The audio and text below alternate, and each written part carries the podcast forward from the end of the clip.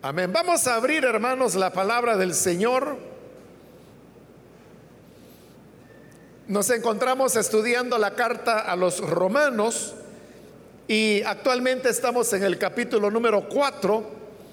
Hemos ido avanzando versículo a versículo en el estudio de esta carta a los romanos y vamos a leer ahora los versículos que corresponden en la continuación de este estudio.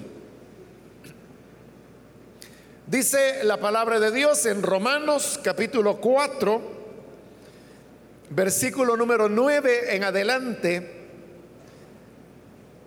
¿Acaso se ha reservado esta dicha solo para los que están circuncidados? ¿Acaso no es también para los gentiles.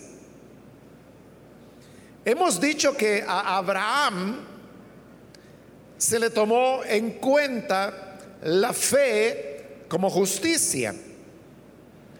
¿Bajo qué circunstancias sucedió esto? ¿Fue antes o después de ser circuncidado? Antes y no después.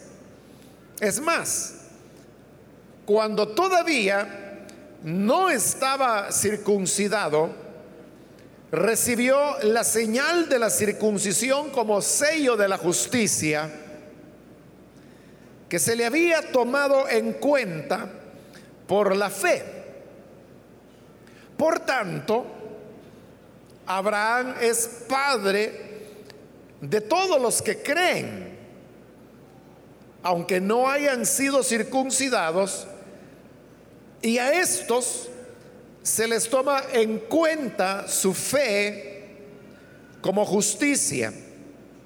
Y también es padre de aquellos que además de ser circuncidados, siguen las huellas de nuestro Padre, quien creyó cuando todavía era incircunciso.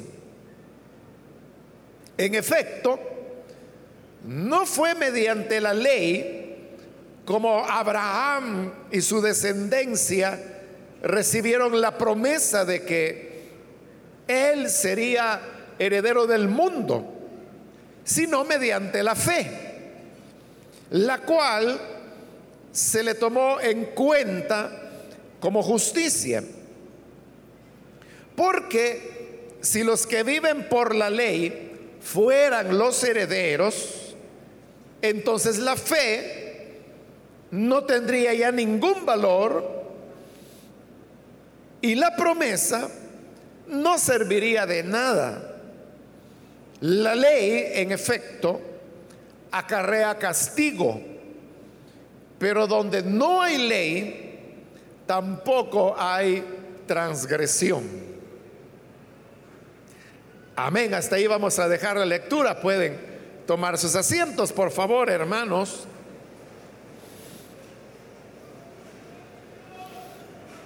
Hermanos, como dije, este día seguimos con el estudio de este capítulo 4 de Romanos, eh, donde Pablo está dando argumentos basados en las escrituras del Antiguo Testamento para demostrar que la salvación o justificación es algo que nace de, de la fe. Ya en los capítulos anteriores, los primeros tres, Pablo se dedicó a demostrar cómo las personas sea que actuaran en base a su conciencia, sea que argumentaban tener la palabra de Dios, sea que quisieran apoyarse en que eran circuncidados o guardaban la ley, todas esas esperanzas resultaban ser inútiles porque al final de todo, Pablo dice que por las obras de la ley, nadie se justificará delante de Dios. y habiendo encerrado a todos los seres humanos bajo condenación, porque Él declara que no hay justo ni aún uno. Entonces dice que Dios ahora ha abierto otro camino para el perdón de los pecados y dice que este perdón viene por medio de la fe, la cual dice se manifiesta aparte de la ley, es decir, no tiene ninguna relación con las obras de la ley, aunque está respaldada por los profetas y las escrituras del Antiguo Testamento. Por eso es que en este capítulo 4, Pablo está tomando esas referencias del Antiguo Testamento para demostrar que en verdad la salvación viene por medio de la fe y no de las obras. Para eso toma el caso de Abraham. Y sobre el ejemplo de Abraham, él demuestra que fue justificado por la fe. Allá en el libro de Génesis, capítulo 15, la palabra del Señor dice que Abraham le creyó a Dios le creyó la promesa que Dios le estaba dando. Y por cuanto él creyó, es decir, tuvo fe, su fe le fue contada como justicia. No es entonces que Abraham haya sido un hombre impecable, sin pecado, sino que Pablo dice que lo especial que tuvo Abraham es que le creyó a Dios. Y esa fe, Dios se la tomó como si él fuera un hombre muy justo, como que si hubiera hecho muchas obras buenas, aunque no había hecho ninguna, sino que lo único que había hecho era creer.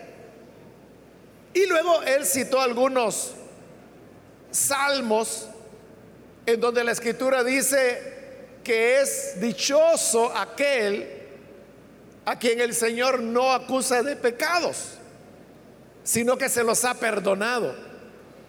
Pero ese perdón no viene porque la persona haya hecho alguna obra extraordinaria o haya hecho muchos méritos o se haya portado muy bien sino que viene por la gracia del Señor.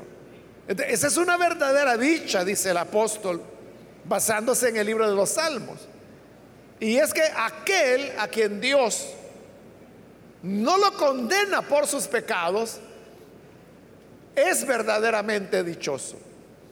Hablando de esa dicha es que llegamos hoy al versículo 9 donde él pregunta, ¿acaso se ha reservado esa dicha? solo para los que están circuncidados? La pregunta la hace porque dentro de Israel existía la idea que la circuncisión era lo que hacía que las personas llegaran a ser parte del pueblo de Dios. No te para las enseñanzas de los rabinos, era más importante que las personas estuvieran circuncidadas a que fueran hijos en la carne de Abraham, aunque fueran hijos de padre y madre israelita, pero lo que de verdad importaba era la circuncisión. Ellos enseñaban que cuando una persona se circuncidaba, pasaba a ser parte del pueblo de Dios. En cambio, si no se circuncidaba, podía ser muy hijo de un israelita, muy hijo de una madre israelita. Pero si no estaba circuncidado, entonces no era parte del pueblo de Dios. Entonces, vea, el elemento determinante era que si esa persona era o no circuncidada. Pero además de eso, ellos enseñaban que Abraham, eh, ya en el día final, Abraham iba a estar a la puerta del infierno, porque él se iba a encargar de revisar a cada uno de los hombres que fueran entrando al infierno y que Abraham no iba a permitir que nadie que estuviera circuncidado fuera condenación. Entonces, otra vez, la circuncisión para ellos era como un escudo, una garantía que esa persona nunca iría a condenación. Pero entonces, para ellos, la clave era el ser circuncidado. Por eso es que Pablo hoy está preguntando que si esa dicha, la dicha de que el Señor no nos señale pecado, Pregunta, ¿es solo para los que están circuncidados? Porque eso es lo que creían los israelitas, que la circuncisión era la que marcaba la diferencia. Por eso Pablo dice, esta dicha del perdón es solo para los circuncidados. Y luego hace otra pregunta más. ¿Acaso no es también para los gentiles?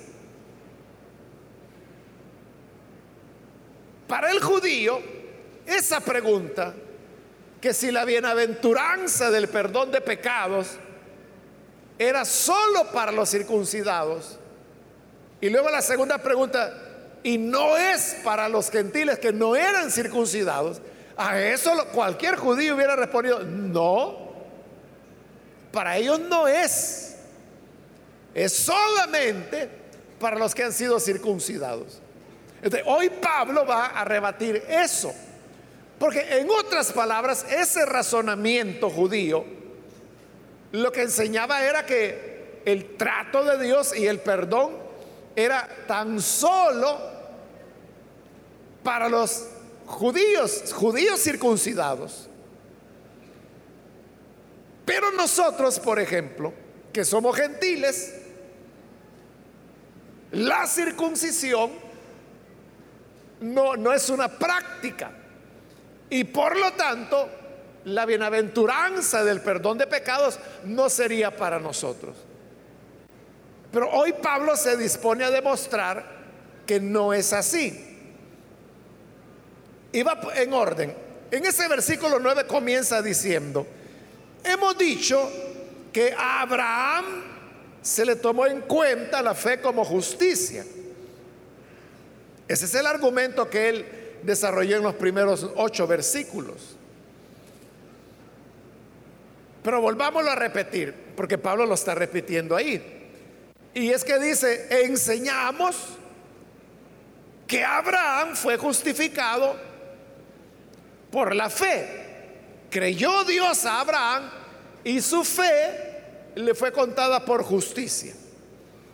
Es decir, Abraham Dios lo consideró justo, es decir, salvado, porque él había creído. El elemento determinante para que Dios aceptara a Abraham es que Abraham creyó. Estamos claros en eso. Y eso era algo que ningún judío iba a negar. Pero hoy vienen las siguientes preguntas. Versículo 10. ¿Bajo qué circunstancias sucedió eso? Es decir, cuando Dios, la, fe de Abraham se la tomó por justicia, por salvación, ¿bajo qué circunstancias ocurrió? Bueno, la pregunta no es muy clara, ¿verdad? Y uno podría decir, bueno, Pablo, pero ¿a qué se refiere usted cuando dice bajo qué circunstancias? ocurrió eso. Previendo Pablo que le podían hacer esa pregunta, él hace otra donde ya es más claro. Y dice, lo que pregunto es, ¿fue antes o después de ser circuncidado? ¿Cuándo fue que Dios dijo que Abraham, por haber creído, su fe le era contada por justicia. ¿Cuándo fue? Dice Pablo. Antes que Abraham fuera circuncidado o después de haberse circuncidado. Y esa es una pregunta para todos nosotros. ¿Cuándo es que la fe de Abraham le fue contada por justicia? ¿Cuando no era circuncidado o cuando ya era circuncidado? La respuesta la podemos encontrar en el libro de Génesis.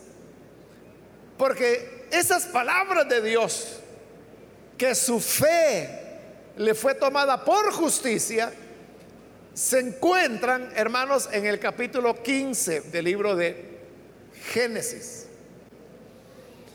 Y la circuncisión es mencionada en el capítulo 18. Pero no es solamente, hermanos, cuestión de capítulos, sino que todos los hechos que ocurrieron durante el transcurso de esos capítulos. Y lo que sucedió es que ahí es donde nace Ismael, por ejemplo. Y es cuando Ismael tenía 13 años de edad que Dios le dice a Abraham que tiene que circuncidarse él y circuncidar, bueno, a todos los de su casa, incluyendo a Ismael, que era su hijo, que había nacido de la criada de Agar. El capítulo 18 de Génesis dice que Abraham se circuncidó a los 99 años de edad. Y su hijo Ismael tenía 13 años de edad cuando fue circuncidado. Entonces significa que entre el capítulo 15 y el 18 hay una distancia de 29 años. En otras palabras, Dios dijo que Abraham, su justicia, perdón, su fe, su fe le era contada por justicia. Eso se le dijo 29 años antes que fuera circuncidado. Entonces, a la pregunta que Pablo está haciendo acá, que cuándo fue que se le contó su fe por justicia, y dice, ¿fue antes o después de ser circuncidado?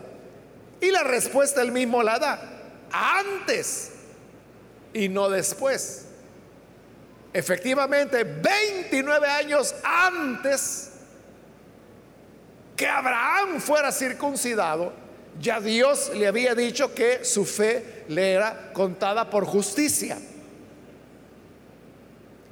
De eso es que Pablo saca la conclusión en el versículo 11, que dice, es más, cuando todavía no estaba circuncidado, recibió la señal de la circuncisión como sello de la justicia que se le había tomado en cuenta por la fe. Entonces vea lo que Pablo está diciendo. La circuncisión no fue el elemento que le dio a Abraham la salvación, como creían los judíos. Y por eso le expliqué al principio que ellos enseñaban que en la circuncisión la persona era admitida como pueblo de Dios. Y que en el fin de los tiempos, ellos enseñaban eso, que Abraham iba a estar en la puerta del infierno, revisando a cada hombre, porque si alguno venía circuncidado, Abraham no iba a permitir que fuera al infierno, sino que le iba a enviar a la salvación. Entonces, para ellos lo determinante era la circuncisión. Pero Pablo ya está diciendo, la circuncisión no salva, sino que está diciendo, la circuncisión es solamente un sello es la señal que se le había tomado su fe como justicia. Es decir, lo importante es que Abraham había creído. Y al creer, la circuncisión fue solamente la señal visible que Abraham había creído. Usted sabe que una señal es algo puramente simbólico. Ahí tenemos, por ejemplo, que cuelgan entre columnas, usted puede ver el rotulito verde que dice ruta de evacuación. Tenemos varias. Eso es una señal. ¿Y, y qué tiene la señal? Bueno, tiene una flecha, tiene una puerta y tiene la figura, una figura humana que va como corriendo. Pero eso es solamente un símbolo. ¿Y qué está simbolizando? Que la puerta de salida es en esa dirección. Esa es una señal. De la circuncisión es la señal que esa persona, su fe le había sido tomada por justicia y que por lo tanto estaba salvada por creer. No hay que confundir la señal con la realidad que salva. La realidad que salva es la fe. La circuncisión es solamente una señal que esa persona ha creído. Y el hecho de que Dios haya dicho que Abraham era salvado por la fe 29 años antes que hubiese circuncisión, significa que la salvación no depende de la circuncisión, sino que dependía de la fe, que es lo que Abraham había manifestado, pues dice Génesis, le creyó a Dios y le continuó creyendo por 29 años. Y después de esos 29 años es que Dios establece la circuncisión como una señal de que él ya era salvado por la fe pero no para que se salvara por la circuncisión. No sé si me he dado a entender hasta ahí, hermanos. Le voy a poner un ejemplo que es más cercano a nosotros para entender eso. Usted sabe que la Iglesia Católica, aunque realmente no solo es la Iglesia Católica, sino que también las iglesias protestantes, como la anglicana, la episcopal, la luterana que existen en nuestro país, todos ellos tienen el bautismo de niños, bautizan a los niños. ¿Por qué los bautizan de niños? Porque ellos enseñan lo mismo que los judíos pensaban de la circuncisión que a través del bautismo es como las personas llegan a ser parte de la iglesia de Cristo. Entonces, para el católico romano, para los protestantes, para la iglesia ortodoxa, que, que, no hay en nuestro país, pero es abundante, sobre todo en el oriente de Europa y más allá, para ellos lo que hace que una persona llegue a ser parte de la iglesia no es que crea, sino que sea bautizado. Si es bautizado, es parte de la iglesia. Si no es bautizado, aunque crea, no es parte de la iglesia. Para ellos, el bautismo en agua es el que hace que las personas sean parte de la iglesia. Por eso es que bautizan niños para salvarlos cuanto antes. No vaya a ser que mueran. Y mueran sin haber sido bautizados. Y dentro de su concepción, si no están bautizados era porque no eran parte de la iglesia. Porque para ellos el bautismo es lo que hace que las personas lleguen a ser parte de la iglesia. Bueno, esos son los católicos y los protestantes. Pero ahora nosotros, las iglesias evangélicas, ¿qué es lo que nosotros creemos? ¿Cómo es que una persona llega a ser parte de la iglesia? Yo le pregunto, ¿es por el bautismo en agua o es por creer? Exactamente. Esa es la enseñanza de la iglesia evangélica. Que cuando la persona cree, es perdonada, es salvada, es justificada, es santificada y es parte de la iglesia. Sin embargo, los evangélicos también somos bautizados. No bautizamos niños, porque la enseñanza de la palabra es que cuando la persona se bautiza, debe tener conciencia de lo que está haciendo. Es decir, entender que el bautismo es un símbolo que muestra la muerte al pecado, la sepultura a la vida vieja y la resurrección a la vida nueva. Esto no lo va a entender un bebé de dos o de tres meses. Si necesita tener una edad responsable como para entender esas verdades. Pero ¿por qué nosotros tomamos con tanta calma el tema del bautismo? ¿Por qué? Por ejemplo, aquí las parejas jóvenes o relativamente jóvenes tienen hijos e hijas que ya nacieron dentro del Evangelio.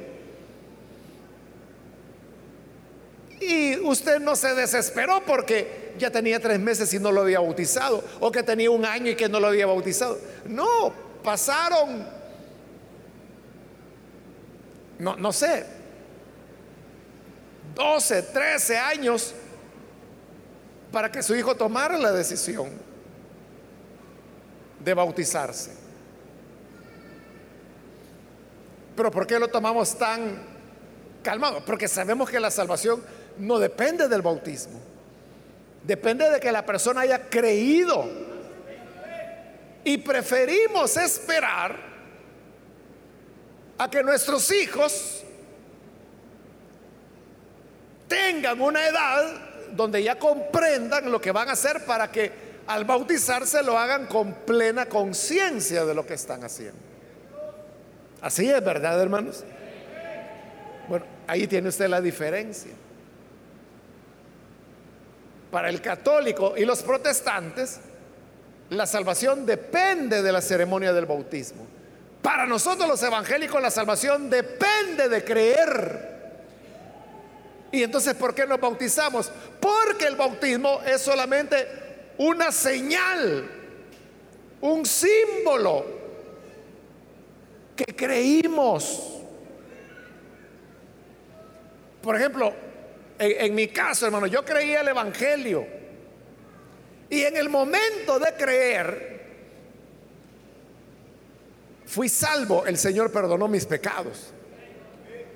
Pero en esta iglesia donde yo creí, Elín todavía no había nacido, era esa iglesia donde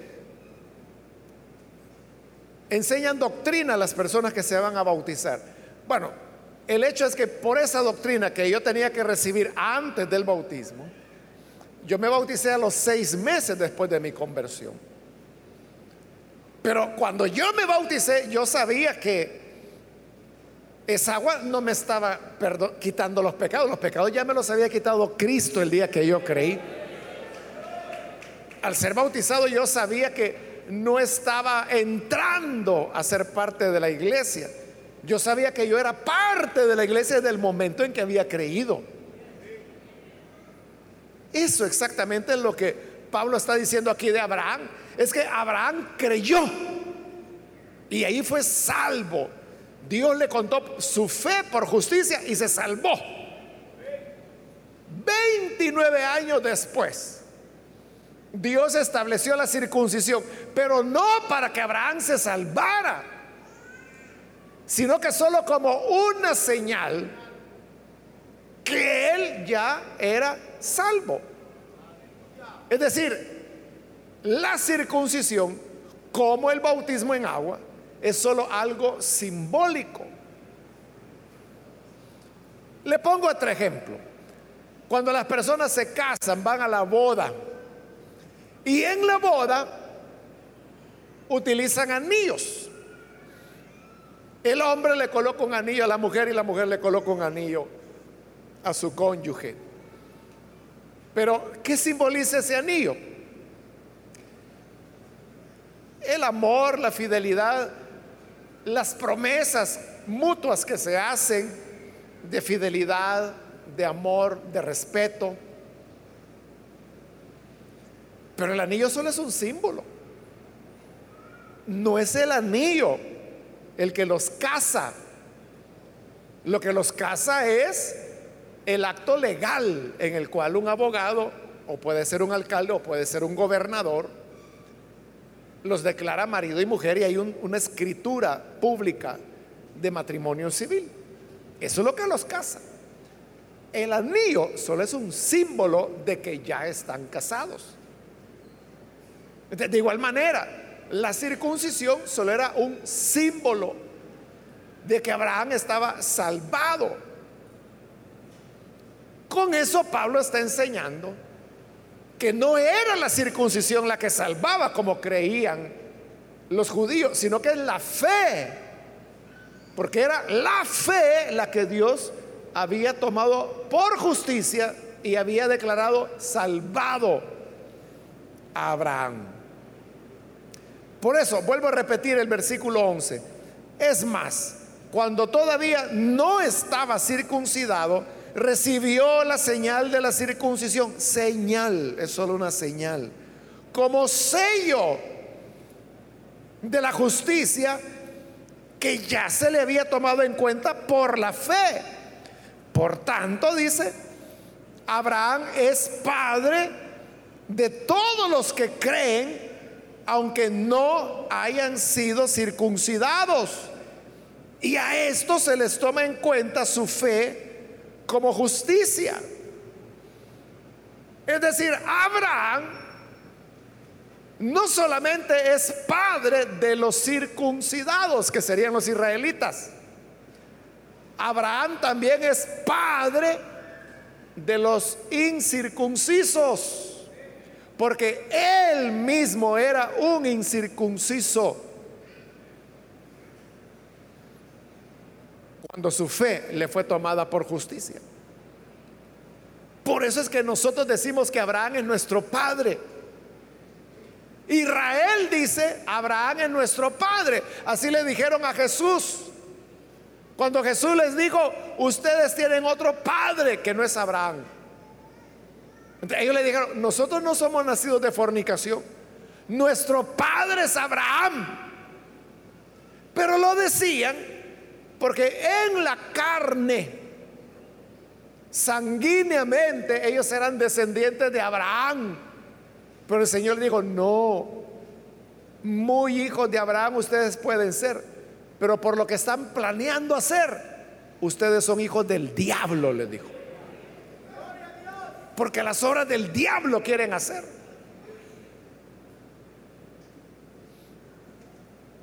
Pero el judío se jacta que es hijo de Abraham porque son descendientes de él en la carne. Nosotros, hermanos, no tenemos nada que ver con Abraham. Nosotros somos descendientes de los pueblos originarios que habían en estas tierras, de españoles, algunos podrán ser descendientes de alguna otra nacionalidad, europea sobre todo, muy pocos serán descendientes de estadounidenses o argentinos o chilenos en una cantidad menor. Pero no tenemos nada que ver con los judíos. Y sin embargo Abraham es nuestro padre. Pero ¿por qué digo que es nuestro Padre? Si acabo de decir que no tenemos sanguíneamente nada que ver con Él. Porque aquí dice la Biblia que Él es el Padre de los que creen sin estar circuncidados. De cuando nosotros creemos, al igual que Abraham, nuestra fe, Dios nos la cuenta por justicia. Entonces somos gentiles cuya fe nos ha sido contada por justicia y que además somos incircuncisos, igual que Abraham, que su fe le fue contada por justicia cuando él también era un incircunciso. Por eso que Abraham es padre de los no circuncidados, pero que creen, de los gentiles, pero que creen y su fe le es contada por justicia. Por eso es que Abraham no solo es parte, perdón, no solo es padre de los judíos, sino que es padre también de todos los que por la fe hemos creído en el Hijo de Dios. Amén.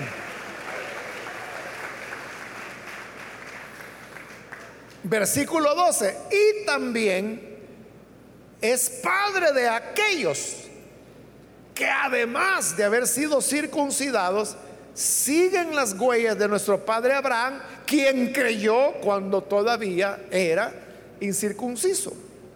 Primero dijo, Él es padre de los no circuncisos. Pero hoy Él está diciendo, Él es padre también de los circuncidados. Ahí habla de los judíos. Pero aclara Pablo que no basta con que solamente sean circuncidados. Porque la circuncisión es solo una señal. Por eso, note cómo él aclara. Leo de nuevo el versículo 12. Es padre de aquellos que además de haber sido circuncidados, siguen las huellas de nuestro padre Abraham, quien creyó. Entonces, un judío muy circuncidado podrá estar mas si no cree, igual de perdido está que cualquiera que no es judío o que no esté circuncidado. Tanto para gentiles como para judíos, solo hay un camino de salvación y ese es la fe. Creer en el Hijo de Dios. Pues cuando creemos, nuestra fe nos es contada por justicia. En el versículo 13, hoy habla ya un poco acerca de la ley de Moisés. Dice, en efecto, no fue mediante la ley como Abraham y su descendencia recibieron la promesa de que él sería heredero del mundo. O sea, ¿Por qué no fue por la ley? Es fácil explicarlo, hermanos. Porque si él no fue justificado por ser circuncidado, porque faltaban 29 años para que la circuncisión fuera dada, peor iba a ser justificado por la ley, porque de Abraham faltaban 430 años para que la ley fuera dada.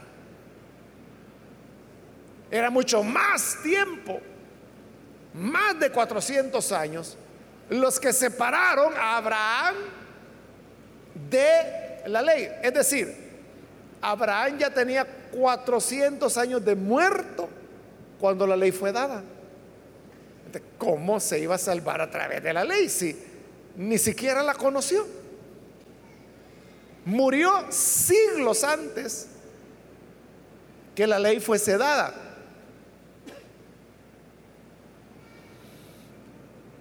Y su descendencia, de igual manera, todos ellos vivieron antes que la ley fuera dada, pero dice que recibieron la promesa mediante la fe la cual se le tomó en cuenta como justicia, vuelve a insistir. ¿Por qué Abraham alcanzó las promesas? No por haber guardado las obras de la ley, sino por haber creído, por haber tenido fe. Y en esa fe murió, lo enterraron. Pasaron 10 años, 20 años, 30 años, 50 años, 100 años, 120, 130, 180, 200 años, 220 años, 250 años, 280 años, 300 años, 310, 320, llegaron a 400, llegaron a 405, 410, 420, a los 430 años después de muerto, viene la ley. Ya no había ninguna relación. Entonces la enseñanza que Pablo está queriendo transmitir allí es que la salvación no viene ni por la circuncisión, pero tampoco viene por guardar las obras de la ley. Nosotros, hermanos, somos salvados por la fe, pues así fue salvado Abraham, así fue salvada su descendencia. No conocieron ley, no hicieron obras, pero dice que su fe Dios se las tomó como que si fueran muchas obras. Por esa causa, hermanos, nosotros no debemos dejarnos engañar por aquellos que andan enseñando que para agradar a Dios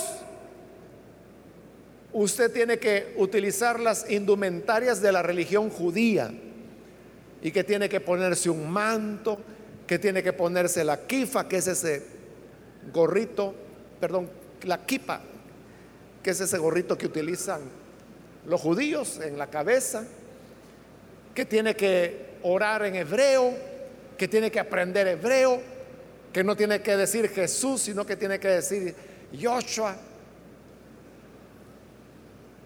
Eso enseñan.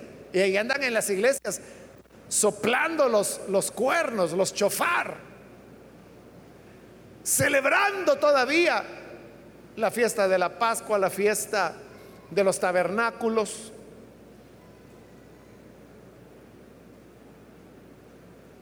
Y lo peor, diciendo que si usted no lo hace, se va a condenar, obligándolo a guardar el día sábado, cosas así. Pero esos son puros disparates. Eso no tiene nada que ver con la iglesia cristiana. Porque la iglesia cristiana no es salva por andar soplando cuernos. Los cuernos serán para hacer convocatorias en Israel. Pero a nosotros quien nos convoca no es un cuerno, es el Espíritu de Dios el que nos reúne.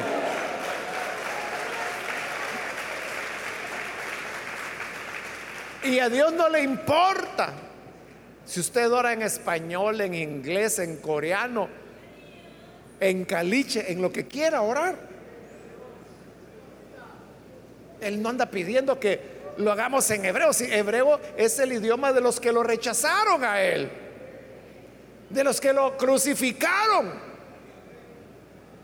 ¿De ¿para qué vamos a estar tomando costumbres de otra religión cuando el Evangelio nos dice que la salvación es por el creer sin las obras de la ley. Puede decir amén a eso, hermano. Versículo 14. Porque si los que viven por la ley fueran los herederos, entonces la fe no tendría ya ningún valor y la promesa no serviría de nada. Eso es lo que yo le he dicho otras veces, que si las personas se salvaran por hacer obras, ¿para qué vino Cristo a morir? Si nosotros nos podemos salvar portándonos bien, haciendo buenas obras, ¿para qué necesitamos a Jesús? ¿Para qué necesitamos su sacrificio? O como dice ahí, entonces, ¿de qué sirve la, la fe? si nos vamos a salvar haciendo obras.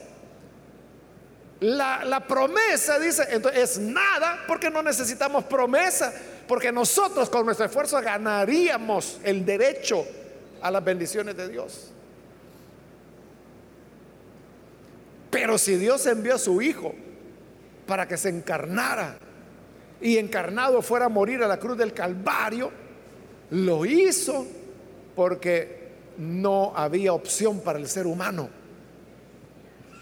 No podíamos ser salvados por nuestras obras, por nuestro esfuerzo. Y por eso Él dijo, yo voy a pagar el precio. Y vino, murió en la cruz. Y Él dice, solamente deben creer. Y cuando creemos, nuestra fe nos es contada por justicia sin las obras de la ley. Y termino con el versículo 15 donde dice, la ley en efecto acarrea castigo. Ese es un argumento que ya Pablo lo había usado anteriormente. Y es que como él dice que, que la ley no nos trae ningún beneficio. Él ha preguntado, entonces la ley no sirve. Y dice, no, no, si la ley sí sirve. Y aquí lo está repitiendo. Y dice que la ley tiene un uso, un propósito. Y el propósito, dice, es que acarrea castigo. ¿Por qué acarrea castigo? Porque donde no hay ley, tampoco hay transgresión. Mientras algo, hermanos, no esté catalogado como delito, Usted no puede ser condenado por hacer eso. No puede ser castigado con una multa o con prisión si lo que hizo eh, no, no es un delito. Yo conozco, hermanos, a una persona que trabaja con el Ministerio de Hacienda y es una persona que se encarga de revisar las declaraciones de renta que las personas hacen para ver si lo están haciendo correctamente, si están mintiendo y en base pues a lo que hacen mal colocan multas. Pues hubo, hermanos, acá en el país un abogado que era brillante, era un hombre brillante, ya falleció. Pero cuando él hacía, él era un hombre que también tenía sus comodidades económicas y por lo tanto le tocaba pagar muchos impuestos. Pero cuando él hacía su declaración, él se hacía una serie de deducciones para pagar menos impuestos. Entonces, este, esa declaración de este abogado llegó a manos de esta señora de la cual le estoy hablando, que es experta en eso. Ella comenzó a ver, bueno, aquí se ha deducido esto y se ha deducido esto otro, y comenzó a ver, no, eh, él no está pagando los impuestos que deben ser. Entonces habló con él y le dijo, mire, aquí usted se está quitando esto que debería pagar. No, le dijo él, la ley me faculta para quitarme eso. ¿Cuál ley? Le dijo ella. Y como él era un experto, o sea, este abogado no era un tinterito, ¿no? Sino que era un abogado de esos potentes, muy bueno. Entonces le comenzó a sacar. Es que mire, aquí en este artículo dice esto, esto y esto. Por lo tanto, esto me lo puedo deducir. Ajá, y esto otro, está este otro artículo que dice esto y esto. Bueno, total de que e, esa es la historia.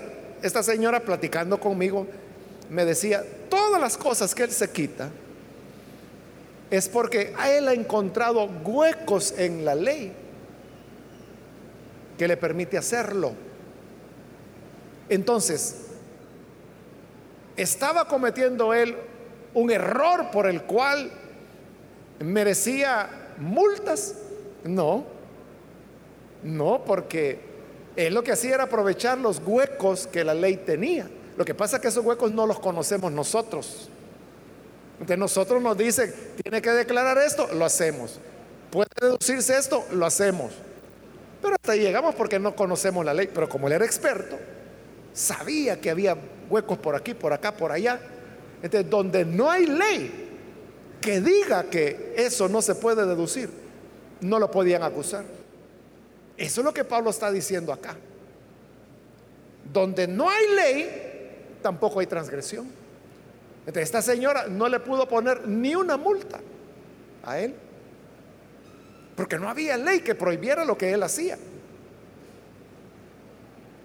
igual, si la ley, poniendo un ejemplo que Pablo va a usar más adelante, si la ley no dijera, no codiciarás, entonces nosotros podríamos andar codiciando y no cometemos pecado.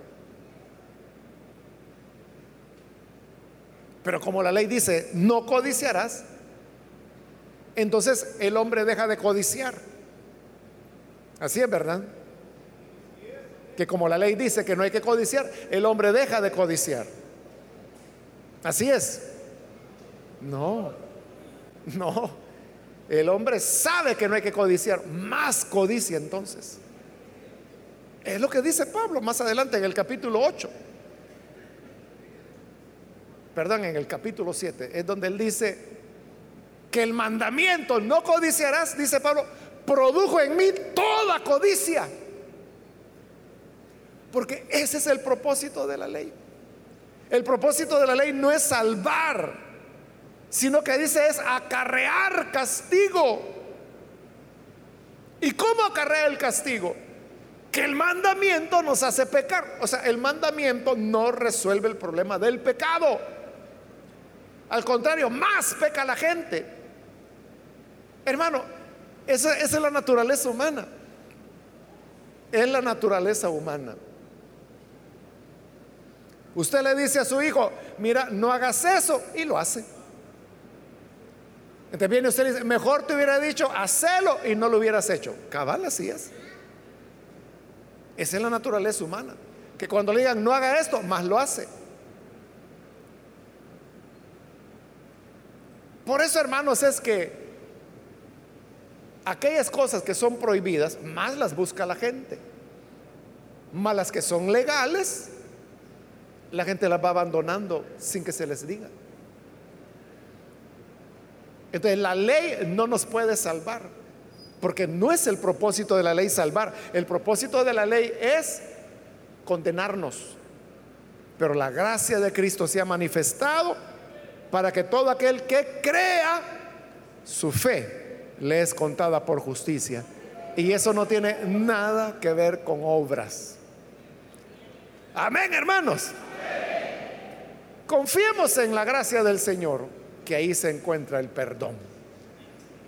Vamos a cerrar nuestros ojos y ahora quiero yo invitar, si hay con nosotros amigos que todavía no han recibido al Señor Jesús como Salvador, pero si usted ha escuchado hoy la palabra y a través de ella se llega a dar cuenta que la salvación no es algo que usted ganará, con sus méritos o con su esfuerzo.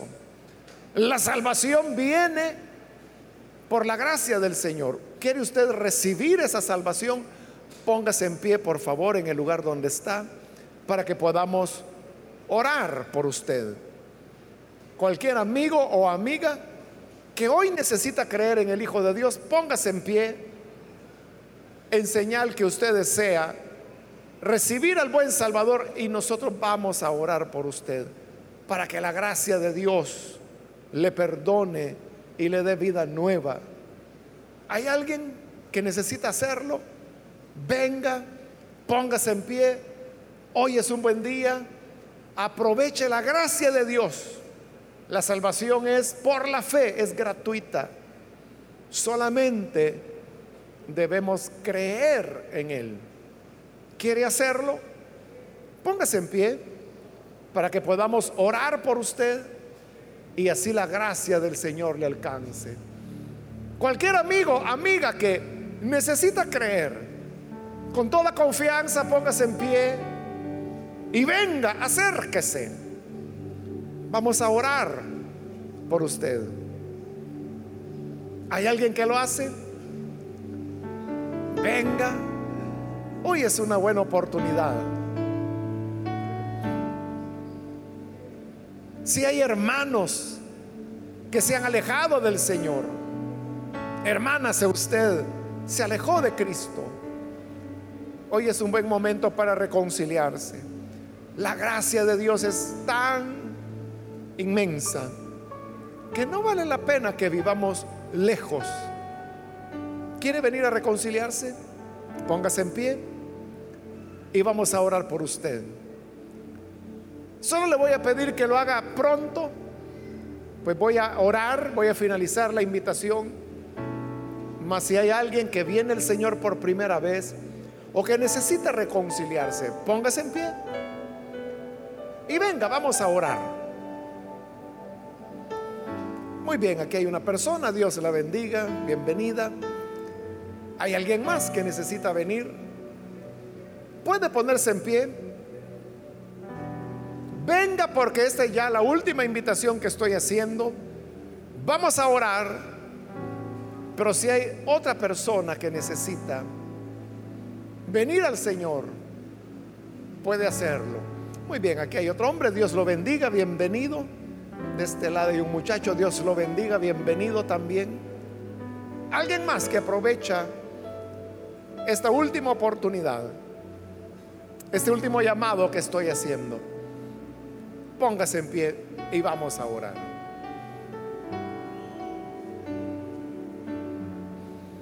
A usted que nos ve por televisión también le invito para que se una con las personas que están acá al frente, ore con nosotros y reciba al Señor como su Salvador.